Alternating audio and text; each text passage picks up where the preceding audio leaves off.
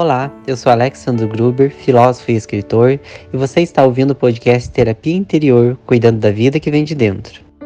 No episódio de hoje eu trago para vocês a conversa que eu tive no Instagram com a psicanalista e escritora Lídia Guerra, onde nós falamos sobre como lidar com a carência. Você pode conhecer mais o trabalho da Lígia Guerra no Instagram, arroba e esperamos que vocês gostem muito dessa conversa e aprendam muito sobre esse tema tão profundo que é a carência. Boa noite, pessoal. Tudo bem com vocês? Sejam muito bem-vindos mais uma vez a essa live mensal que eu, Alexandre Gruber, nossa querida Lígia Guerra, sempre promovemos para vocês, trazendo um tema muito interessante sobre autoconhecimento, desenvolvimento emocional, o cuidado com o nosso mundo interior. Então, boa noite, sejam muito bem-vindos. Podem dizer de onde vocês estão falando se seguir muita vontade para interagir com a gente durante também a nossa live. É sempre um momento muito aguardado por nós dois ter essa troca aqui com todos vocês. Então sejam muito bem-vindos. Podem ficar à vontade para essa conversa, sempre interagindo com os pontos que vocês acham importantes. Eu vou estar tá conectando aqui na nossa live o perfil também do Terapia Interior, que é também o perfil que eu administro e também trabalho com essas temáticas do desenvolvimento emocional, trabalho também com essas temáticas ligadas ao autoconhecimento. E claro, também vou estar tá aceitando aqui, vamos ver se a nossa querida Lígia já está por aqui, ela já está por aqui também. Ela também, para que a gente possa estar tá se conectando e iniciando essa conversa com vocês, essa conversa que para nós é tão prazerosa e tão importante, porque a gente sabe que todos nós crescemos quando temos esse, esse momento de conexão e de interação. Então saibam que é um prazer imenso estar conversando com cada um de vocês, esses perfis. Ela tá chegando! Oi, querido! Tudo bem? Tudo ótimo, melhor agora com a sua presença. Que delícia, boa noite para você, Alexandre, boa noite a todos que estão conosco nessa noite tão especial de sexta-feira, né? Muito, muito especial, veja que maravilha, né?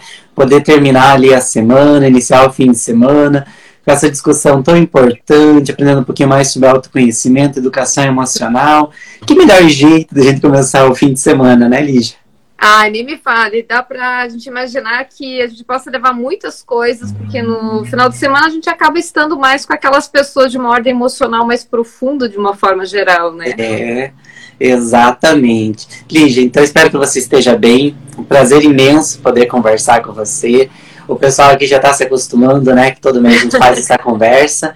E esse é um momento, assim, que eu acho que é tão importante, porque nós precisamos desses momentos, né? De fortalecimento emocional, desses momentos de crescimento interior. E ter essa parceria aqui com você para proporcionar esses momentos para o pessoal que nos acompanha é sempre um prazer. Olha, a recíproca é super verdadeira, me sinto muito à vontade com você. E uma característica muito importante que eu vejo do nosso trabalho mensal aqui é como as pessoas, além de estarem entendendo que a gente está fazendo uma parceria mensal, é perceber como eles, todo mundo que está aqui com a gente também está evoluindo muito nisso, também está se sentindo muita vontade para fazer perguntas, para participar, para refletir que na verdade é isso, né? Nós não estamos aqui para ensinar nada, a gente está aqui para refletir junto com todo mundo. Eu sempre digo que todas a, todos os encontros, eles são muito mais significativos quando a gente troca com as pessoas. Todo mundo tem algo para ensinar para todo mundo. Então, isso que enriquece o trabalho e que faz a gente ficar tão feliz, né? De uma certa Exatamente. forma, né, Leda? A gente está todo mundo junto e ver que o pessoal abraça a gente também de longe, que, que dá um sentido muito maior para tudo. Com toda certeza, concordo plenamente, Lígia. Lígia, para a gente começar então a nossa conversa sobre esse tema, né, a carência, que é um tema tão controverso e tão comum a todos nós, acho muito legal que a gente esteja falando desse tema bem na sexta-feira. Por quê, né? A gente chega naquele final de semana, né? Chegando, muitas pessoas, elas querem às vezes estar em contato com alguém, um contato afetivo, um contato emocional. E às vezes nesses momentos, numa sexta-feira, um sábado, um domingo, são momentos que é muito comum, às vezes, a gente se sentir sozinho, querer uma companhia, querer estar com alguém. E às vezes a gente tem uma pessoa do lado, às vezes a gente não tem essa pessoa do lado, às vezes a gente tem essa pessoa do lado, ela não está disponível para nós, ou às vezes ela está disponível fisicamente e emocionalmente não. São várias nuances que a gente tem. Mas a gente, costuma denominar né, essa falta, vamos colocar assim, essa necessidade como carência, né? Como um sentimento de carência. Agora, fazendo essa troca aqui com você, será que sentir carência é algo anormal? Será que a carência só sente aquela pessoa que está mal resolvida, aquela pessoa que não tem autoestima? Ou será que a carência é comum a todos nós? Que pergunta inteligente, provocativa. né? e assim, ao mesmo tempo profunda. Eu penso que todas elas é, têm respostas diferentes. Exatamente. Eu acredito que todo mundo é carente, maior ou menor grau, em algum momento. Né? Porque eu sempre digo assim, o que, que é carecer, né? É, é a gente se sentir privado de alguma coisa. Uhum. Né? A gente pode estar carecendo de tomar um copo d'água, a gente pode estar carecendo de estudar, a gente pode estar carecendo de férias, a gente pode estar carecendo de relaxamento, pandemia, a gente viu todo mundo tenso, carecendo de ir para a rua. Entre tantas carências, também tem a nossa linda carência afetiva, amorosa, uhum. relacional. Que eu penso que a coisa mais importante para nós começarmos a nossa noite é a gente não rotular o, o carente como uma pessoa problemática. Perfeito né? Porque a partir do momento que a gente rotula alguém, a gente paralisa essa pessoa num lugar que ela não vai ter condição de refletir conosco. Então eu sempre digo assim: pense o que é carência para você, não o que é um conceito. Pode ser uma, uma carência, pode ser algo para o Alê, pode ser algo para ali, pode ser algo para qualquer um, né? É diferente. De repente eu careço que o meu parceiro me elogie, o outro carece que abrace mais, o outro carece que pense junto, o outro carece que tenha sonhos juntos. E às vezes a gente carece de uma coisa que pouco se fala, que é de espaço. Uhum. Né? Porque a gente sempre tem uma ideia que o carente quer estar tá grudado, mas às vezes você está carecendo de uma coisa e a pandemia trouxe isso para nós, que é espaço. Exatamente. Né? As pessoas começaram a brigar porque carecia um respiro, carecia uma privacidade, carecia o estar só. Então, quando a gente consegue identificar, né, Ale, qual é a nossa carência, a gente pode entender qual é o nosso gatilho. Uhum. E talvez até entender um jeitinho mais profundo ainda de onde que vem isso, que estruturas parentais foram essas, ou familiares, ou sociais, né, ou até materiais, ou até espirituais. Para cada um, a pessoa vai ter que entender que hoje eu estou aí buscando, às vezes, no meu parceiro. É alguém que supra minha, a minha carência de amor, a minha carência cultural, a minha carência espiritual. Exatamente. Isso é importante. Minha carência sexual, minha carência de toque. Temos carências diferentes. Então, isso que a gente tem que entender para não sufocar aquele que está do lado com a demanda que, na verdade, é nossa. Uhum. A gente reclama do outro, mas a demanda é nossa. Exatamente. E essas demandas ali é, é, são muito naturais. Né? O ser humano ele é um ser faltante. Nós temos necessidades, nós temos faltas em nós. E como você falou, essas faltas elas diferem. Né? Nossas carências elas diferem porque nós somos indivíduos diferentes e também porque vivemos momentos diferentes, circunstâncias diferentes. E como você bem colocou, a pandemia ela trouxe muito essa necessidade de espaço porque você passou a passar mais tempo com o outro, então aí surgiu uma carência distinta. Então a gente vê que a, também a nossa condição social, né, a condição que nós estamos vivendo no momento, ela também é determinante às vezes para o tipo de carência que nós temos, para o tipo de falta né, que nós estamos precisando suprir. E eu acho que essa necessidade, vamos colocar assim, essa carência, esse instinto, como a gente também pode chamar, o sentimento, ele é muito humano e muito natural, porque ele faz parte também do aspecto evolutivo. Se nós não sentíssemos falta, nós não buscaríamos as coisas, né? A gente busca o que nos falta. A carência nos leva a buscar algo sempre.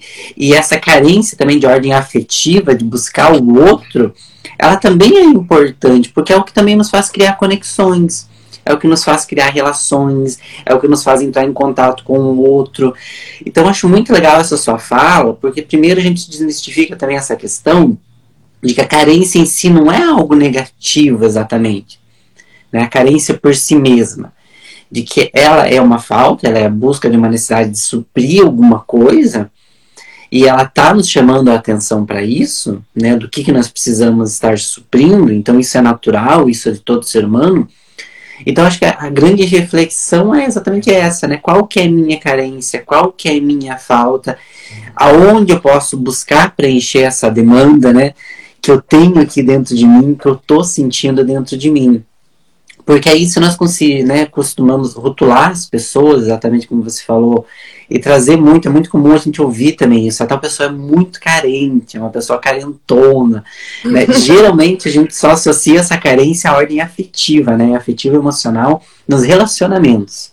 Que é aquela pessoa que ela não sabe ficar sozinha, ela sempre precisa ter alguém, ela sempre precisa ter atenção. E como você muito bem trouxe, a carência ela tem um leque, né, de possibilidades para muito além também do campo afetivo, né? Do campo das é, relações. É que, assim, de um modo geral, nós temos uma fantasia de completude, né? A gente vive tentando tamponar as nossas faltas de algum jeito. Sim. Né? Eu vou, eu vou tamponar aqui com a minha amizade, ali com o colo da mãe, lá depois com o parceiro, com a parceira.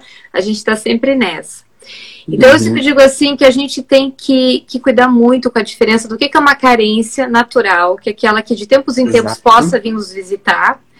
De repente eu mudei de país, de repente eu mudei de trabalho, estou sentindo falta das pessoas do meu trabalho anterior, estou sentindo falta de quem eu deixei para trás. Uhum. Eu posso ter carência, inclusive, no momento de extrema felicidade. Por exemplo, eu casei, mas eu tenho falta, eu sinto falta dos meus irmãos, dos meus pais, daquela vida que eu tinha antes, por mais que eu esteja feliz, eu vou carecer daquele Sim. afeto, né? Agora, é diferente de uma carência patológica, que eu acho que é aí que a gente tem que ficar muito de olho nisso, né? Que o carente patológico, ele não é uma pessoa que está sentindo uma carência de momento, ele é uma pessoa uhum. que ele vai sempre querer uma relação simbiótica com o outro. E aí é que começam os danos emocionais para as duas partes. Né? Primeiro, porque se ele pegar uma pessoa narcisista, por exemplo, ele pode se dar muito mal, porque o narcisista pode, claro, se alimentar, se vampirizar daquela carência do outro que está ali sedento de uma migalha de atenção e ele vai tirar todos os proveitos possíveis e imagináveis, né? Exato. Ou ele pode estar tá sempre, por mais que ele pegue uma pessoa muito legal, mesmo assim ele pode continuar a perpetuar esse relacionamento de incompletude, por mais bacana que o parceiro seja. Aí ele começa a viver um personagem, que é aí que é o problema. Uhum. O carente, de um modo geral, ele, ele tem muita dificuldade de conexão com ele mesmo. Não é com o outro. Esse que é o pulo do gato para a gente trabalhar aqui hoje. Né? Porque, na verdade, ele tenta grudar no outro para poder se encontrar, para poder achar um espelho para ele, para poder descobrir quem ele é, para que o outro diga, valide, vai, você pode, eu te amo por isso, por isso, por isso, sendo que ele nem ele sabe do valor dele. Então, uhum. eu digo que o carente é uma pessoa muito camaleônica. É. Para cada relação tem um carente diferente. E ali ele vai, sabe? Naquela carência, se adaptando. Isso, ah, eu uhum. acho que se eu me comportar dessa maneira, ele vai gostar. Eu acho que se eu fizer aquilo, vai gostar. Então, às vezes, a pessoa muda de religião conforme o namorado, ela muda, uhum. ela torce pro time diferente, ela vai se adaptando, ela vai tentando ser perfeita. E eu acho, que dentro dessa sua fala, talvez o pessoal que esteja acompanhando se identifique pessoalmente ou conheça algum caso assim, mas, por exemplo, eu conheço casos de pessoas que começam realmente uma relação com alguém e elas se tornam praticamente outra pessoa. Você vê que ela assimila todos aqueles aspectos do parceiro. Aí aquela pessoa troca de parceiro, ela assimila novos aspectos, como você falou, é única, porque ela vai se adaptando e, e, isso vem muito dessa necessidade de agradar o outro, né, para que o outro aprove, para que o outro fique, para que o outro dê atenção, para que o outro esteja suprindo né, essa falta. E o que eu acho assim também mais contraditório de tudo isso, por mais que a pessoa ela, tente se adaptar, por mais que a pessoa ela faça todo esse jogo, vamos colocar assim, né, para ter essa atenção, para ter ali a pessoa do lado, é como uma espécie assim de, de sede que nunca acaba, porque a carência ela tá sempre ali se perpetuando. Eu acho que daí que a carência ela surge assim como pontapé inicial para aquilo que vai se tornar a dependência também emocional. Porque no momento em que ela vai se tornando algo assim patológico, algo descontrolado, a pessoa ela vai sentindo cada vez mais essa necessidade assim do outro, ela começa a se submeter também a coisas que às vezes vão para além dessa questão, né, de só a adaptabilidade, assim, da questão, por exemplo, de gostos, de aspectos do outro. Às vezes a pessoa ela vai até se submetendo a situações abusivas de determinadas pessoas, né, submetendo a relacionamentos que são abusivos, para ter o outro ali. Porque é, por mais que não seja saudável, por mais que não seja bom aquela relação, o medo da falta do outro é muito maior. Uhum. Então a carência ajuda para que a pessoa ela se torne praticamente assim, independente, também refém dessa presença ali do outro, mesmo que essa presença não seja necessariamente boa para ela, né? É, é que a gente tem uma ideia muito mal elaborada que nos diz o seguinte, que nos conta que o amor normalmente ele acontece entre duas pessoas saudáveis. Uhum. Mas muitas vezes o amor também está adoecido tanto quanto os protagonistas da história. Sim. Né? E daí é isso que até que tem uma. Eu vi uma pessoa perguntando se isso também acontece na relação com mãe e filho. Eu digo que pode acontecer com qualquer um, entre amigos, uhum. entre colegas de trabalho, relação filial, paternal, maternal. Né? Eu até um dia, esses dias até eu estava atendendo uma, uma analisanda minha e ela ela trouxe claramente uma relação abusiva da filha em relação a ela. Ela se separou e a hum. filha começou a ameaçar a mãe o tempo todo: vou morar com meu pai, vou morar com meu pai, vou morar com meu pai. Até que um dia ela entendeu que ela, ela deveria dizer: então vá. Uhum. E ela foi. E, a, e o que, que nós fizemos no processo analítico? Ela se tornou menos carente? Não, ela primeiro ela aprendeu a suportar a dor dela que é a uhum. dor do carente. Qual que é o maior medo do carente? Ser abandonado. Exatamente. Então, aquela, aquele machucado que ela mais temia, a filha foi lá e tum. E às vezes é a pessoa que, que está ao nosso lado que faz isso, é o chefe uhum. que não nos uhum. reconhece, é o irmão que fala, que sabe o que falar na hora que tem uma discussão e que nos deixa sozinhos em prantos. Até ouvi uma pessoa falando que aqui que o carente é o que mais se machuca e é verdade. Exatamente. Porque nessa ânsia, né, muitas vezes de você se encaixar, você joga a tua vida no lixo para se adaptar à vida do outro. Esse que é o problema uhum. do Então, o que, que essa mãe entendeu? Que antes dela querer que a filha a amasse, ela tinha que construir uma relação de que a filha a respeitasse. Então, essa que é a grande questão. O carente, de uma forma geral, ele joga o respeito que ele deveria receber do outro no lixo. Ele muitas vezes se sujeita a coisas abusivas. Uhum. Que qualquer outra pessoa que estivesse numa condição de alto amor, de autodefesa, de alto carinho, de alto respeito, jamais se sujeitaria. Então, eu digo que o carente é aquele que vai, se coloca lá no cativeiro, entrega a chave para quem está aprendendo ele. Exatamente, né? entrega a chave para o outro. Isso que é o mais triste. Tem um texto no meu perfil que eu escrevi uma vez, que publiquei, até recentemente repostei esse texto, né, que eu comento assim, né, que a gente precisa ter um cuidado para a nossa carência não deixar que a gente crie afetos imaginários, que a gente não comece a criar fantasias ilusões acerca do outro, assim, ilusões que estejam ali camuflando esse comportamento abusivo do outro, que como você bem colocou, pode ser em qualquer tipo de relacionamento, a gente, né, às vezes foca muito no relacionamento afetivo, mas como você trouxe ali a situação dessa dinâmica, né, da mãe com a filha, né, isso se estende para outras relações, relações de trabalho, relações familiares, relações amorosas, a gente precisa, né, abrir esse olhar. E às vezes a gente fantasia muito, né? o outro, assim, pela carência. E fantasia nesse sentido, eu tô camuflando, tô às vezes não vendo esses comportamentos abusivos, como o outro, né, também, ah, às vezes se aproveita dessa carência. Que isso às vezes vão ser aspectos distintos. Às vezes a pessoa ela pode ser carente, e isso vai afetar o outro, é inevitável que isso vai afetar de uma maneira negativa o outro, porque ele às vezes vai se sentir muito sufocado também com aquilo aquela pessoa que sempre demanda da sua atenção, sempre demanda da sua presença. E aí o carente às vezes cai também num problema quando ele encontra essas pessoas abusivas que também são manipuladoras, como você colocou. Uhum. Às vezes num jogo até meio que inconsciente essas pessoas fazem isso, mas elas abusam dessa carência, elas abusam exatamente dessa necessidade que o outro tem e começam esses jogos ali de chantagem, né? Se você não fizer aquilo que eu quero, ah, eu vou embora. Se você não for assim, eu não amo mais você, eu não gosto de você. E aí eu acho que a tortura psicológica que fica ali pro carente é muito maior. Porque além de ele já ter essa necessidade muito grande da presença do outro, ainda encontra alguém que abusa disso. Isso. Que identifica esses aspectos e que abusa para que o outro se faça suas vontades. Aí, né, se cria uma relação assim patológica a níveis extremos. É porque a gente tem uma ideia de estupro, sempre de estupro físico, mas gente, uhum. nós esquecemos dos estupros emocionais. Exato. São decorrentes, muitas vezes, de uma pessoa que está no extremo da vulnerabilidade dela. E às uhum. vezes ela está nessa vulnerabilidade porque ela aprendeu lá atrás, um dia, que para ela ser amada, ela teria que ser assertiva. E quando uhum. nós confundimos assertividade com afeto, nós vamos a vida inteira estar atrás de alguém que nos valide.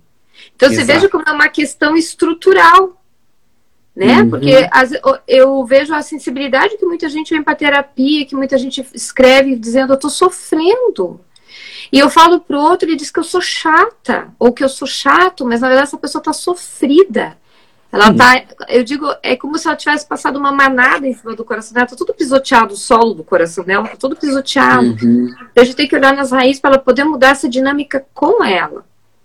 Sim. Porque enquanto nós não mudamos essa, essa questão da vulnerabilidade diante do, do, nosso espelho, né, do nosso interior, a gente não tem como mudar isso no exterior. Os outros vão estar tá, é, enxergando aquilo que a gente espelha para eles também. E infelizmente o mundo, o mundo está tão veloz e está tão, eu diria assim, é, pautado assim, em relações muito descartáveis, que as pessoas não aprofundam mais a ponto de dizer como que eu posso te ajudar. Uhum. De que forma você acredita que poderia ser diferente? As pessoas não estão disponíveis, né, Ali? Não, realmente, assim, é, é uma questão que às vezes é um pouco também reflexo do nosso tempo, né, de todas essas dinâmicas. Eu costumo dizer, né, tem uma palestra que eu fiz que eu falei sobre essa questão da influência da, do mundo digital, das redes sociais, no nosso dia a dia. E uma coisa que eu gosto de dizer, né, no mundo real, né? A gente não pode fazer como a gente faz aqui no Instagram, como a gente faz no TikTok. Ah, esse videozinho aqui eu já vi, eu não gostei. Então vou arrastar, vou passar para cima, vamos pro próximo. Ah, isso aqui tá muito chato, isso aqui tá muito longo, não quero mais ver. Aí eu vou pausar para ver depois. Aí eu vou vou fazer com a pessoa que nem eu faço lá no áudio no WhatsApp, vou colocar ali, né, para ele reproduzir mais rápido. Né? A gente vê muito esse mundo digital fazendo isso. É um mundo que ele te faz acelerar, é um mundo em que você descarta aquilo que você não gosta. Mas no mundo real, essa dinâmica ela não existe, ou ela não é saudável. Né? Eu não posso, simplesmente porque às vezes eu não gostei de um aspecto, um aspecto é difícil, não é sinônimo, não significa que eu preciso descartar né? Um relacionamento ele vai trazer desafios, às vezes eu vou, por exemplo, me encontrar com uma pessoa carente, e aí eu preciso ver mecanismos exatamente para ajudar essa pessoa nesse aspecto ou em outros que podem surgir. Mas geralmente assim é uma dificuldade muito grande de ter esse tato, de ter essa vontade de aprofundar, de ter essa vontade de parceria, de olha, ambos de nós temos aqui as nossas dificuldades, mas a gente está junto, não só pelos pontos positivos, então vamos trabalhar esses aspectos juntos um no outro e vamos procurar crescer. Isso exige uma dose assim, de maturidade, de paciência com o outro muito grande. E eu acho que essa dinâmica que a gente tem nas redes sociais, nesse mundo que cada vez mais nos oferta possibilidades, escolhas. Eu lembro uma fala do Karnal que ele fala muito sobre isso. Ele diz que hoje a gente tem um mundo de tantas oportunidades que a gente não sabe mais escolher. A gente não sabe. É como se fosse um cardápio muito. Eu sempre tenho uma estatística que diz assim: se você tiver três peças para oferecer para o cliente uma loja, é muito mais provável que você venda uma delas do que se você tiver 100. Uhum. Porque a nossa capacidade de realizar escolhas quanto mais a gente tem aí a possibilidade, parece que é muito mais difícil para o ser humano conseguir se definir. Sim. Antigamente até as carreiras parece que uh, elas eram muito mais fáceis, tinha menos carreira, então as carreiras eram mais, parece, concretas. Hoje, com muitas carreiras, os jovens estão migrando de um curso superior para outro muito mais. Exatamente. Até aí, a gente pode pensar que temos mais escolhas, mas o problema é quando nós chegamos nesse aspecto, no campo afetivo, no campo relacional, as pessoas estão se tratando como se fossem produtos também. Uhum. Se eu tenho um Lex, eu tenho um aplicativo com mil pessoas que eu posso me relacionar, por que, que eu vou perder tempo construindo algo profundo com alguém? E o que é pior, Exatamente. Se você começar a entender que é muito fácil tudo e que você possa ter esse tipo de rapidez de prazer também, se a pessoa não tiver profundidade, ela vai se deslumbrar com o que falam para ela, né? Na hora da você é lindo, você é maravilhoso, aqui, mas fica naquilo, as pessoas não aprofundam. Uhum. Pegando isso para uma pessoa carente, que está ali muito mais querendo construir alguma coisa com o outro, por mais que ela até às vezes não esteja preparada, mas ela é o carente, a gente tem que entender que ele é profundo. E é por uhum. isso que ele sofre muito. O carente não é uma pessoa superficial. O carente ele quer construir algo com alguém.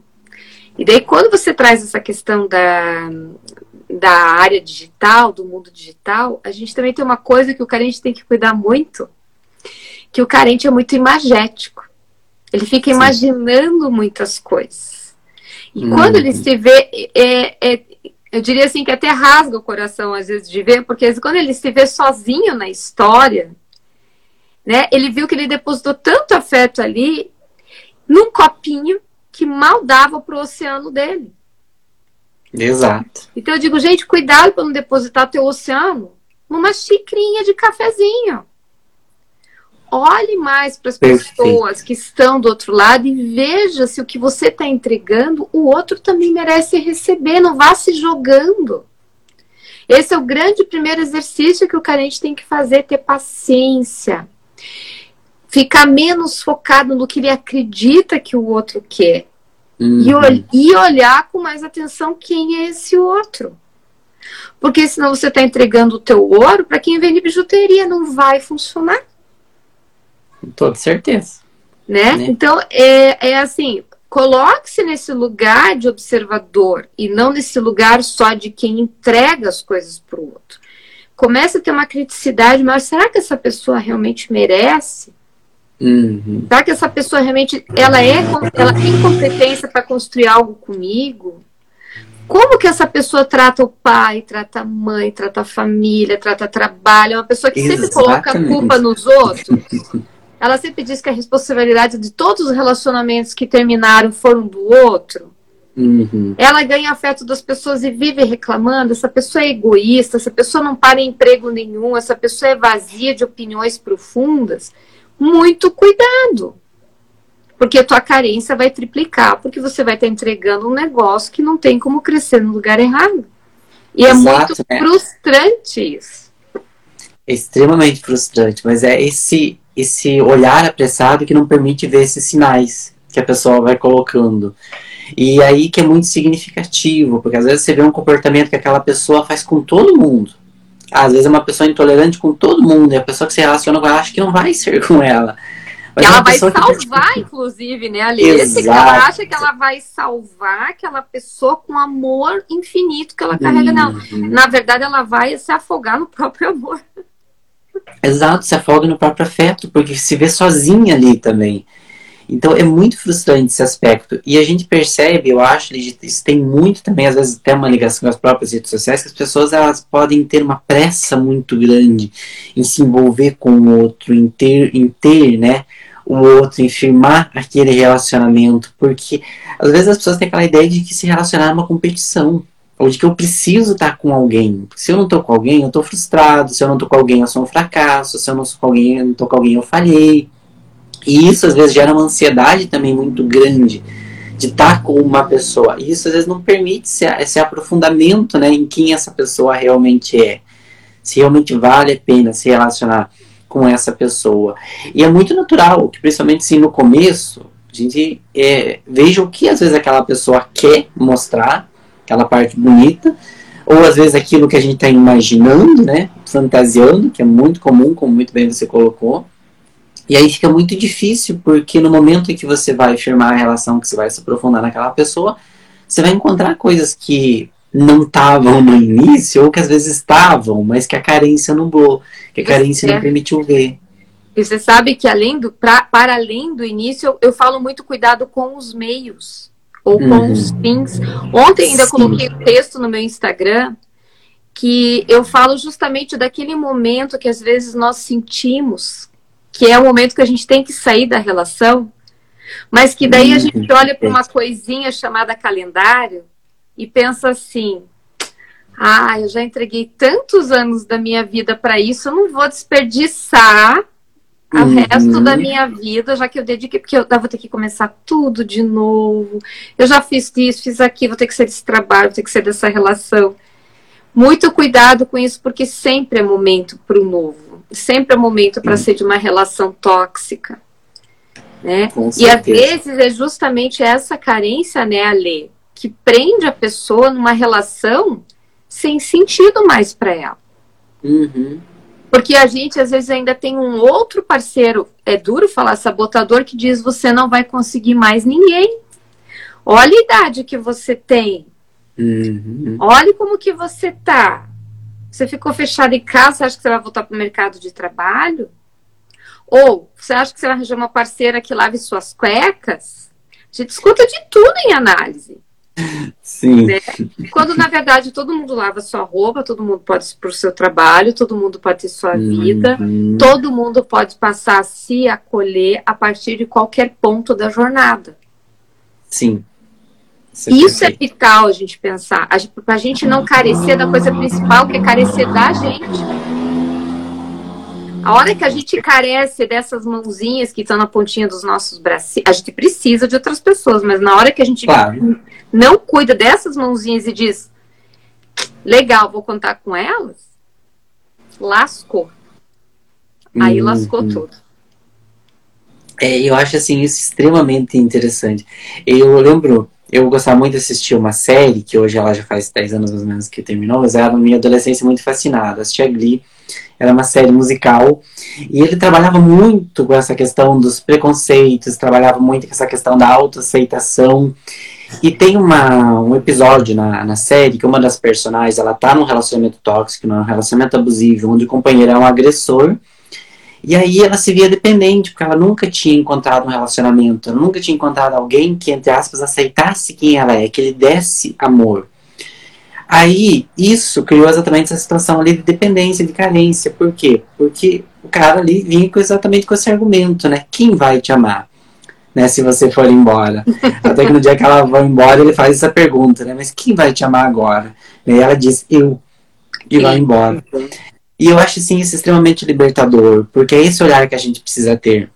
Às vezes assusta estar tá sozinho, assusta, a solidão assusta a gente tem, às vezes, uma autoestima que não foi bem trabalhada, que fazem essas vozinhas também virem na nossa mente, a gente tem. Mas acho que são esses aspectos que a gente precisa trabalhar. Eu sempre comento que eu acho que determinados elementos eles não são suficientes para estar no relacionamento. A gente não deve estar no relacionamento pelo medo. Pelo medo de estar sozinho, pelo medo de não encontrar outra pessoa, pelo medo de não ser suficiente para si. Eu acho que a gente não tem que estar num relacionamento simplesmente pelo, pela idade que a gente tem, como você bem comentou, por essa questão de achar que não tem mais tempo para viver o amor, porque não quer, entre aspas, jogar fora tudo aquilo que se viveu, quando na verdade é simplesmente né, fechar um ciclo, e isso não é jogar fora também as coisas boas e aquilo que se cresceu ali dentro. Então acho que são elementos que a gente não pode estar numa relação por causa desses aspectos. A gente tem que estar numa relação porque ela nos auxilia, ela nos colabora para o nosso crescimento. E aí, nesse aspecto, o que a gente precisa também olhar é que a carência né, ela tá ligada a todos esses outros fatores também. Ela nunca está sozinha, né, Lígia? Por trás da carência tem toda essa questão de uma autoestima baixa. Havia aqui que uma colega comentou às vezes da questão da dependência financeira também em relação às vezes ao parceiro. Ah, isso, isso também denota às vezes uma carência né, da pessoa né, ter uma autossuficiência também é, porque a independência financeira gera independência emocional, né? A gente está sujeito ao outro. Eu digo que a dependência financeira, infelizmente, especialmente no momento de crise como que estamos vivendo, ela prende muita gente em relações, sim. Uhum. Eu, não, eu não romantizo certas coisas, porque o desemprego, a dificuldade financeira e tudo mais né? Uhum. Então, é o que eu, eu falo sempre assim, mas procure conversar com quem possa te ajudar a pensar Exato. sobre como sair disso, se existe alguma coisa que só você saiba fazer, se tem algo que você possa é, vender, se você sabe cozinhar, se você sabe o que, que você sabe fazer uhum. para tentar pensar se isso você vai poder ter uma autonomia, se você vai voltar a estudar para abrir um outro caminho, ou se você vai aprender um outro ofício Sim. né? Porque é, é muito asfixiante você estar tá numa relação que você não quer estar tá porque você não consegue ter sua liberdade, né? Mas eu, eu não romantizo muito a solidão. E eu digo o seguinte: a solidão é difícil. Eu falo uhum. isso muito para os meus analisandos, quando eles falam de solidão, eu não romantizo. Mas eu só quero lembrar uhum. que quando a gente ama alguém, esse é um processo de extrema solidão.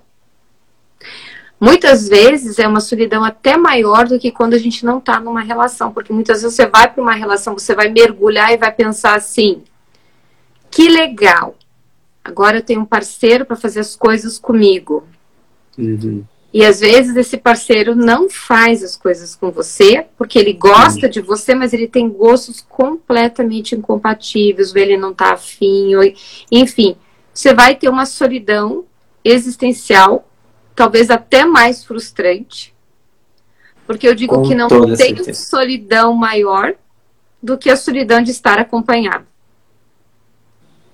Perfeito. E quando eu tô sozinha, teve alguém que perguntou o que, que eu faço com a minha carência da sexta-feira à noite, alguém perguntou aqui.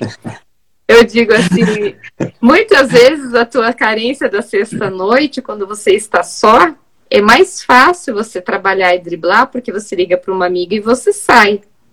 Sim do que às vezes você estar dentro de uma casa com uma pessoa que não está afim de fazer nada com você na sexta-feira à noite e ainda te enche o saco se você for sair com, com a amiga na sexta-feira. então, às vezes acontece. Não vamos romantizar muito, porque tem, tudo tem, sempre tem dois lados, né? Eu atendo sempre, muita gente que fala, tem. gente, que delícia eu ter me divorciado. Agora eu chego na minha casa, faço o que eu quero, convido quem eu quero. Se eu não quero convidar ninguém, eu vou dormir, eu vou assistir uma TV, eu vou fazer um espaguete, eu vou tomar um vinho, eu quero.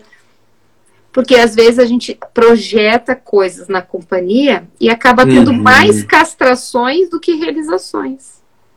Muito, isso acontece muito. Então, é, é esses dois lados, né? Como você falou, que a gente precisa também olhar às vezes tem essa ideia de que a companhia pela companhia basta, né, para suprir essa carência, suprir a solidão, e não é exatamente assim. Né? Tem até uma frase que eu li uma vez, né, de um texto, mas não, não me recordo o autor, acho que não tinha, era um autor desconhecido, que dizia assim: cuidado para sua carência não, não fazer você se conectar com pessoas tóxicas. Uhum. E eu achei extremamente interessante e inteligente essa afirmação, porque é exatamente isso.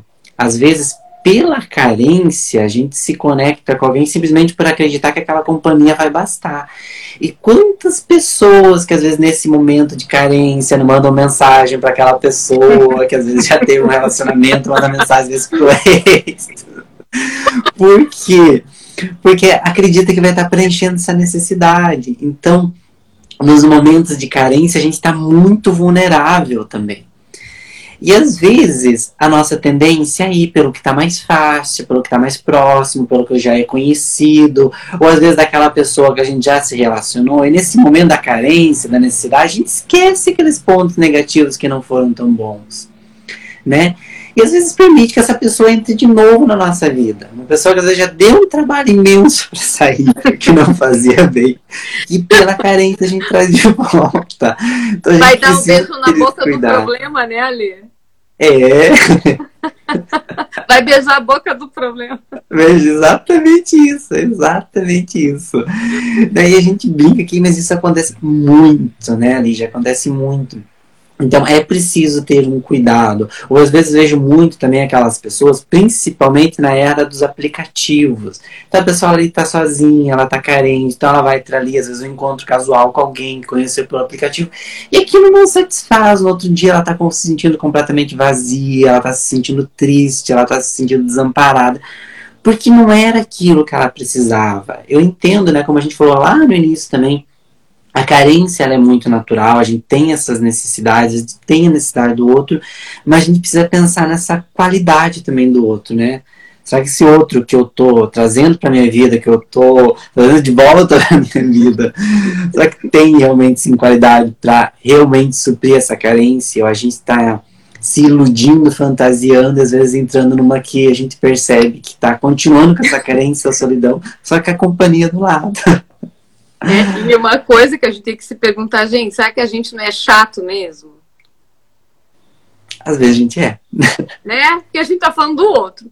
E quando a uhum. gente é chato, quando a gente é pegajoso, quando a gente tá, também tá sem noção, vê que às vezes, né, eu digo assim, às vezes dá um espaço para sentir a falta, né? Sim. É tão uhum. importante. Eu digo que essa cadência da falta, às vezes a gente se faz mais presente na falta do que na presença. Tanto que é, na, na psicanálise a gente estuda uma coisa muito curiosa, que nós tentamos ser perfeitos para o outro. Mas o curioso é que o que nos prende ao outro, muitas vezes, é justamente o defeito, a falta do outro, porque é nessa dificuldade uhum. que muitas vezes o outro tem que eu me encaixo. Exato. Que eu acho até a minha importância na vida do outro. Às vezes o outro, por exemplo, sei lá, ele, ele, ele tem dificuldade de viajar, morre de vontade, mas não vai. E eu tô ali articulado, tal, eu levo alegria para a vida do outro, porque eu adoro viajar, me encaixo naquilo e fica super dinâmica a relação. Uhum. Então, primeira grande questão, não queira ser perfeito. Curta esses defeitinhos, porque eles também são a tua identidade digital. Exato. né, as nossas manias, as nossas coisas engraçadas, as nossas dificuldades. Isso pode ser lúdico, pode ser engraçado, pode ser motivo de riso para o casal, pode ser motivo de um brincar com o outro. Ah, lá vem você com aquela tua mania de sempre kkkk. Hum. né? Quando o casal começa a levar uma coisa gostosa, ai, né? Às vezes aquilo que, nossa, sempre parecia um super defeito, você começa a achar ah, minha característica. Exatamente isso. Então, isso é que nos torna tão humanos, né? Claro, e isso é indicativo até para a relação, você saber se você está numa relação legal, porque às vezes você sempre viu uma coisa é, como um defeito, é, e às vezes é, é curioso, eu tinha uma, é, uma, paciente um tempo atrás, linda ali, linda, uma ruiva maravilhosa, ela não gostava de ser ruiva. Aí um dia, inclusive agora o futuro marido dela chegou e disse, a coisa mais linda que você tem é esse teu cabelo ruivo. Eu vi de longe. Ela passou a se apaixonar pelo próprio cabelo. Você veja, o amor é curativo. E eu digo que às vezes a gente descobre que a pessoa certa pra gente é aquela que também consegue ver coisas na gente de um outro uhum. lugar que muitas vezes nos cura. Exatamente. Isso é bonito. Nossa. É lindo. Nossa, tudo que você disse aqui é lindo demais, Lígia. Eu acho que é acolhedor, porque eu, eu creio que muitos que estão acompanhando aqui é, é, exatamente compartilham dessa ideia. A gente olha tanto para os nossos defeitos, né? aquilo que a gente considera como defeito, às vezes a gente se diminui tanto, a gente cria muito essa ideia, e o carente está atrelado a isso, essa ideia também de perfeição para ser suficiente para o outro, essa descaracterização de si mesmo, da própria identidade, para se adequar àquilo que o outro quer. E às vezes aquilo que o outro quer é só que a gente seja si mesmo. Né? São esses detalhes que nos tornam quem somos e que faz o outro se apaixonar. Senão a gente se torna só mais um. Né? E, a, e, o amor ele não surge nisso, né? Ele não surge nessa igualdade, ele surge exatamente dentro dessas diferenças, né, que se encontram. É aí que surgem as conexões. E isso é muito lindo, porque é aí que surgem, surgem relações, né, as relações reais. Uhum, né, que é uhum. nesse olhar entre as suas virtudes, as suas diferenças, os seus defeitos, vamos colocar assim. E é aí que o amor ele vai surgindo, né? Eu me apaixono pela pessoa real, não só mais para aquelas minhas projeções, ou eu não estou tentando aqui ser aquela pessoa perfeita e tudo faz para que o outro, né, seja feliz. E aí se torna uma coisa tão artificial, geralmente desgastante, impossível, né, Lígia, de acontecer. Impossível. impossível né, de acontecer. É impossível e é vazio. E você sabe que eu sou muito contra essa coisa do eu me basto, sabe, Ale? Uhum. Hoje eu acho assim, é duro falar, mas tem uns cursos de autoestima, umas coisas que eu escuto por aí que eu fico de cabelo em pé. Você não precisa de ninguém. Você se basta. Mentira. Muito radical. É ridículo, isso é mentira. Nós somos seres relacionáveis e que precisam Sim. se relacionar. Nós adoecemos na pandemia muito por excesso de, de isolamento. Ela provou uhum. o quanto nós precisamos das nossas relações. Sim. Tem N pesquisas de saúde mental mostrando o quanto que é difícil trabalhar em home office pelo fator justamente de isolamento. Então, essa coisa do eu me basto é uma hipocrisia mercantilista. Ninguém se basta. Nós já vemos no mundo na barriga de alguém, saímos da barriga de alguém e precisamos de uma rede de apoio para sobreviver. Exato. Eu tenho uma companheira de, de editora, que é a Ana Sui, ela publicou um, um livro recentemente, né? Que se chama A gente acerta, a gente mira no amor e acerta na solidão. Um livro extremamente sim, interessante, que eu indico muito.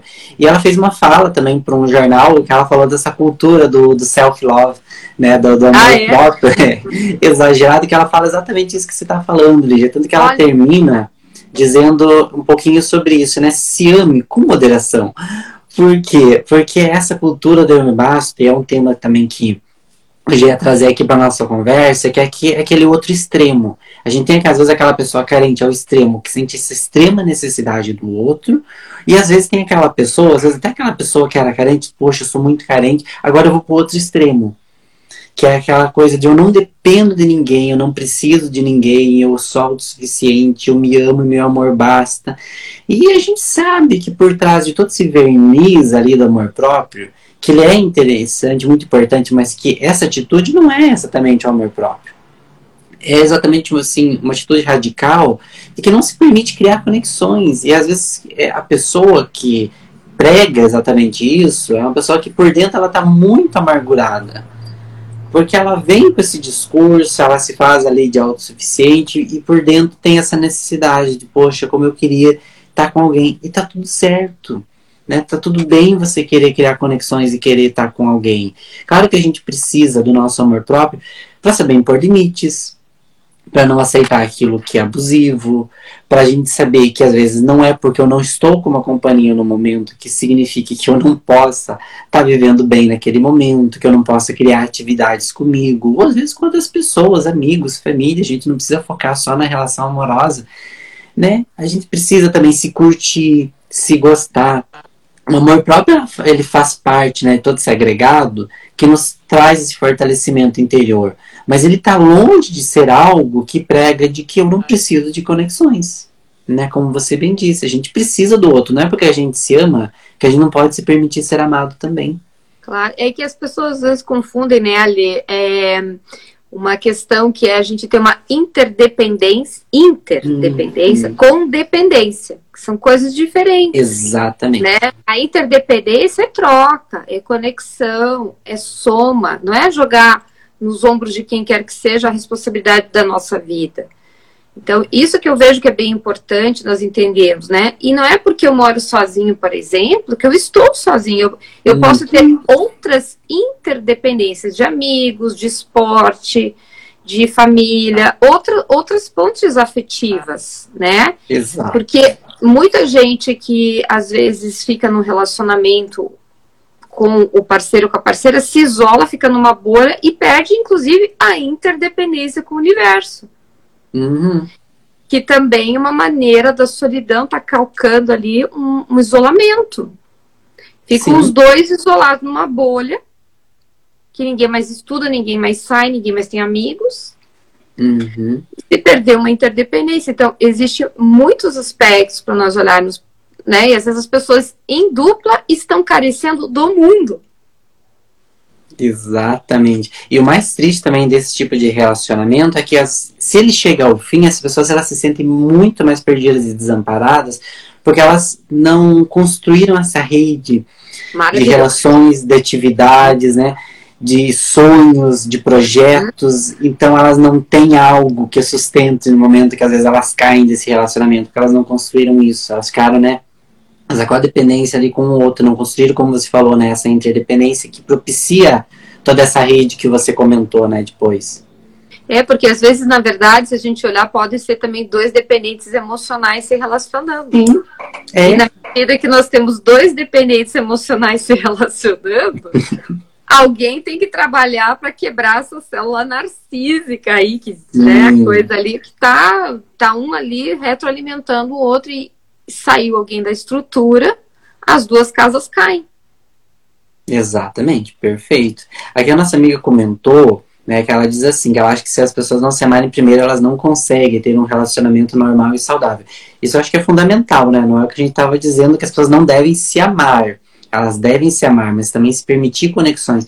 E é como a gente falou, né, conexões saudáveis, porque eu acho que o mito da carência, né, que a gente quer desconstruir aqui, é exatamente esse. A gente não está dizendo que a gente não precisa de conexões, uhum. né, que, nossa, se sentir carente é terrível, terrível, você se basta, viva sozinho, e pare com essa necessidade de ter que, ser, ter que sempre ter alguém. Exatamente isso. A gente está construindo essa ideia de que a carência ela é natural, a gente precisa de conexões, agora a gente não precisa é se sobrecarregar né, tanto do outro. Esse pensamento abusivo no sentido de que eu preciso sempre do outro, eu preciso sempre daquela pessoa a todo momento, de que eu não posso estar sozinho, ou de que também é, eu vá a me sujeitar a coisas abusivas só para estar com aquela pessoa, né? É muito aquela questão, né? acho que todos nós nos sentimos carentes, mas a gente precisa encontrar uma maneira mais saudável para administrar né, esse sentimento.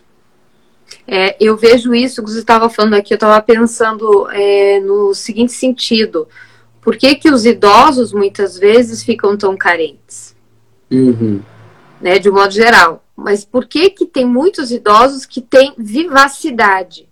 E quando nós vamos olhar para esses idosos que têm vivacidade, foram justamente as pessoas que não ficaram como única ponte de estrutura afetiva a família. Exato. São Exato. pessoas que tiveram amizades ao longo da vida, clubes de leitura, aprendizados de idioma, dança, é, esporte, espiritualidade, amigos de, de várias tribos, que isso dá uma rede de sustentação, né? É, para essas pessoas. Por exemplo, eu tive pessoas na pandemia que eu atendo que perderam a família toda. Eu tenho um caso, por exemplo, de uma paciente minha que ela perdeu o marido e os três filhos no Covid. Nossa. Se ela não tivesse a rede de apoio, de estrutura espiritual, amizade, o clube de leitura, as amigas, uhum. todo o entorno, ela teria ruído. Né? Então, nós trabalhamos, obviamente, estamos num processo de trabalhar muito o psiquismo dela, porque é uma, uma, perda muito dolorosa, e, obviamente, ela ficou carente de família, uhum. mas ela teve que ser adotada por outras redes de apoio para ela se encontrar nisso tudo. Exato. Perfeito. Então, então a gente vê essa necessidade, né, de, de, ali você pegou a questão dos idosos, eu trabalhei com um grupo de idosos já, e, e, eu acho que a gente identifica muito esses fatores, a importância né, de se construírem essas redes.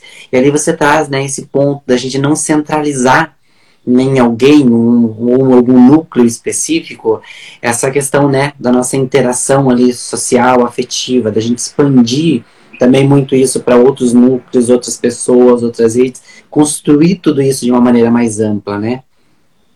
É, eu estava vendo aqui tem alguém perguntando e quando as pessoas não têm muitas amizades e a família é de longe. Eu falo até por mim, eu também caí aqui em Curitiba meio de paraquedas e vejo que a minha família é toda de outro estado.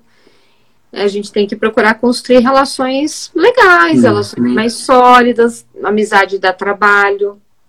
A gente tem a gente tem que nutrir, a gente, né, é, é uma via de mão dupla, tu, todas as relações dão trabalho, né, você ter um uhum. filho do trabalho, você ter marido, você ter mulher, você ter trabalho, a tua profissão do trabalho, amizade da mesma maneira, então, é, não é uma coisa, a gente não vai ter 60 mil amigos, a gente pode ter 60 mil, né, na rede, né, uhum. né, parceiros de reflexão, mas Exato. se nós tivermos quatro, cinco bons amigos com os quais a gente possa contar, né, a gente vai ampliando a nossa rede de interesses. Eu, eu acredito muito nisso, né? que a gente vai compartilhando conhecimentos, a gente vai compartilhando saberes.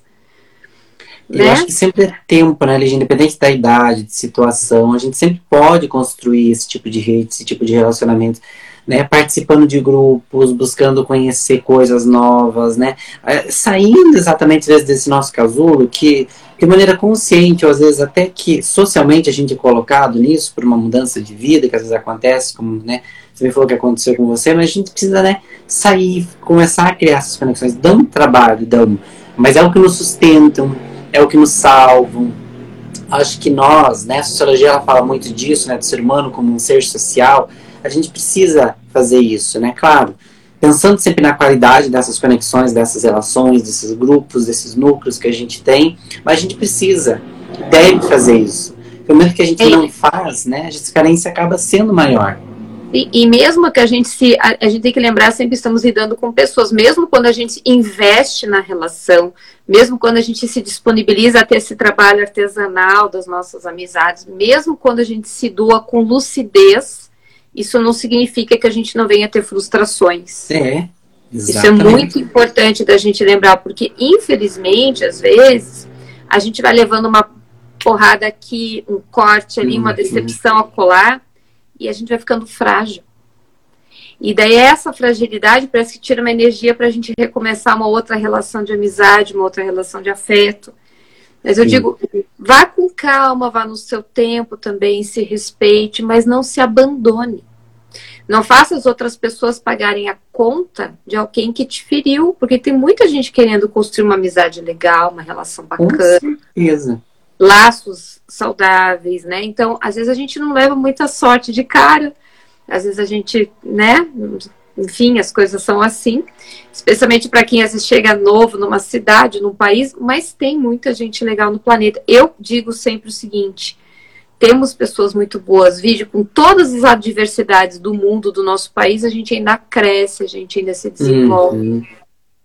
É, e às vezes as situações são muito inesperadas. Eu vejo a gente como um exemplo disso também, né? A gente está aqui hoje realizando esse trabalho, tem uma conexão, a gente ainda não se encontrou pessoalmente, eu estou devendo isso, eu sei também. Você não está devendo nada, viu? Só tá no Mas... crédito comigo. Ah, que ótimo, que ótimo. A gente ainda vai ter esse encontro também, mas mesmo sem essa oportunidade física, a gente criou uma conexão, a gente criou um trabalho, a gente tem aqui, né, junto com o pessoal nesse né, momento de crescimento e também são conexões que a gente vai fazendo aqui.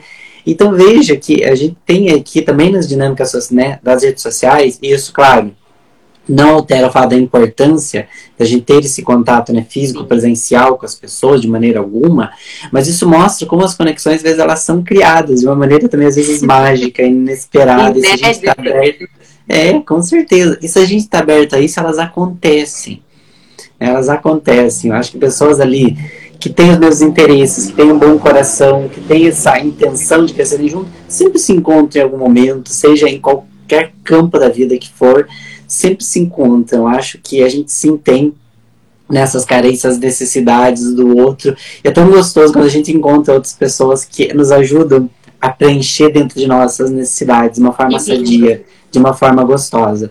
Veja, você faz parte desse processo comigo né? E esse momento que a gente realiza aqui junto, né, com o pessoal que nos acompanha, acho que nós todos estamos de alguma maneira nos suprindo um com o outro, né? A gente realiza esse trabalho porque tem alguém aqui, né, esse pessoal que nos escuta. Mas né, certamente. Então, eu digo também que é, é como se fosse uma, uma colchinha de retalho, somos todos pedacinhos de luz que vão se costurando e fazendo uma colcha de retalho chamada vida, né? Exato. Então a gente vai se estruturando, né? E, e estar com essas pessoas sexta-feira à noite que poderiam estar fazendo qualquer outra coisa e estão aqui conosco hum. é de uma honra infinita, né, Ale? Imensa. Imensa. A gente só tem que agradecer as pessoas que estão aqui, a gente só tem que agradecer essa energia, a gente só tem que agradecer essa generosidade de compartilhar a vida conosco, porque numa época que tudo é tão veloz, alguém entregar uma hora da sua vida pra gente é um presentaço, né? Imenso, imenso. Então, é por isso que a gente agradece tanto, né, esse pessoal que está aqui nos acompanhando. E já agradeço a você, a nossa conversa está chegando aqui ao final, uma conversa tão gostosa, prazerosa e necessária.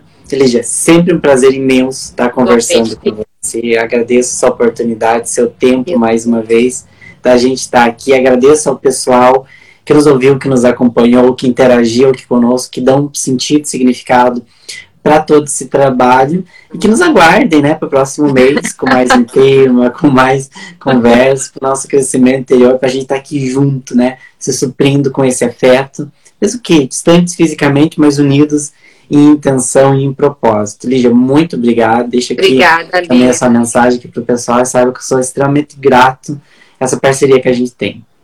Ali, muito obrigada. É, é uma delícia. O teu trabalho é lindo, o teu espaço, terapia interior, a tua página pessoal é assim, é de uma generosidade imensa.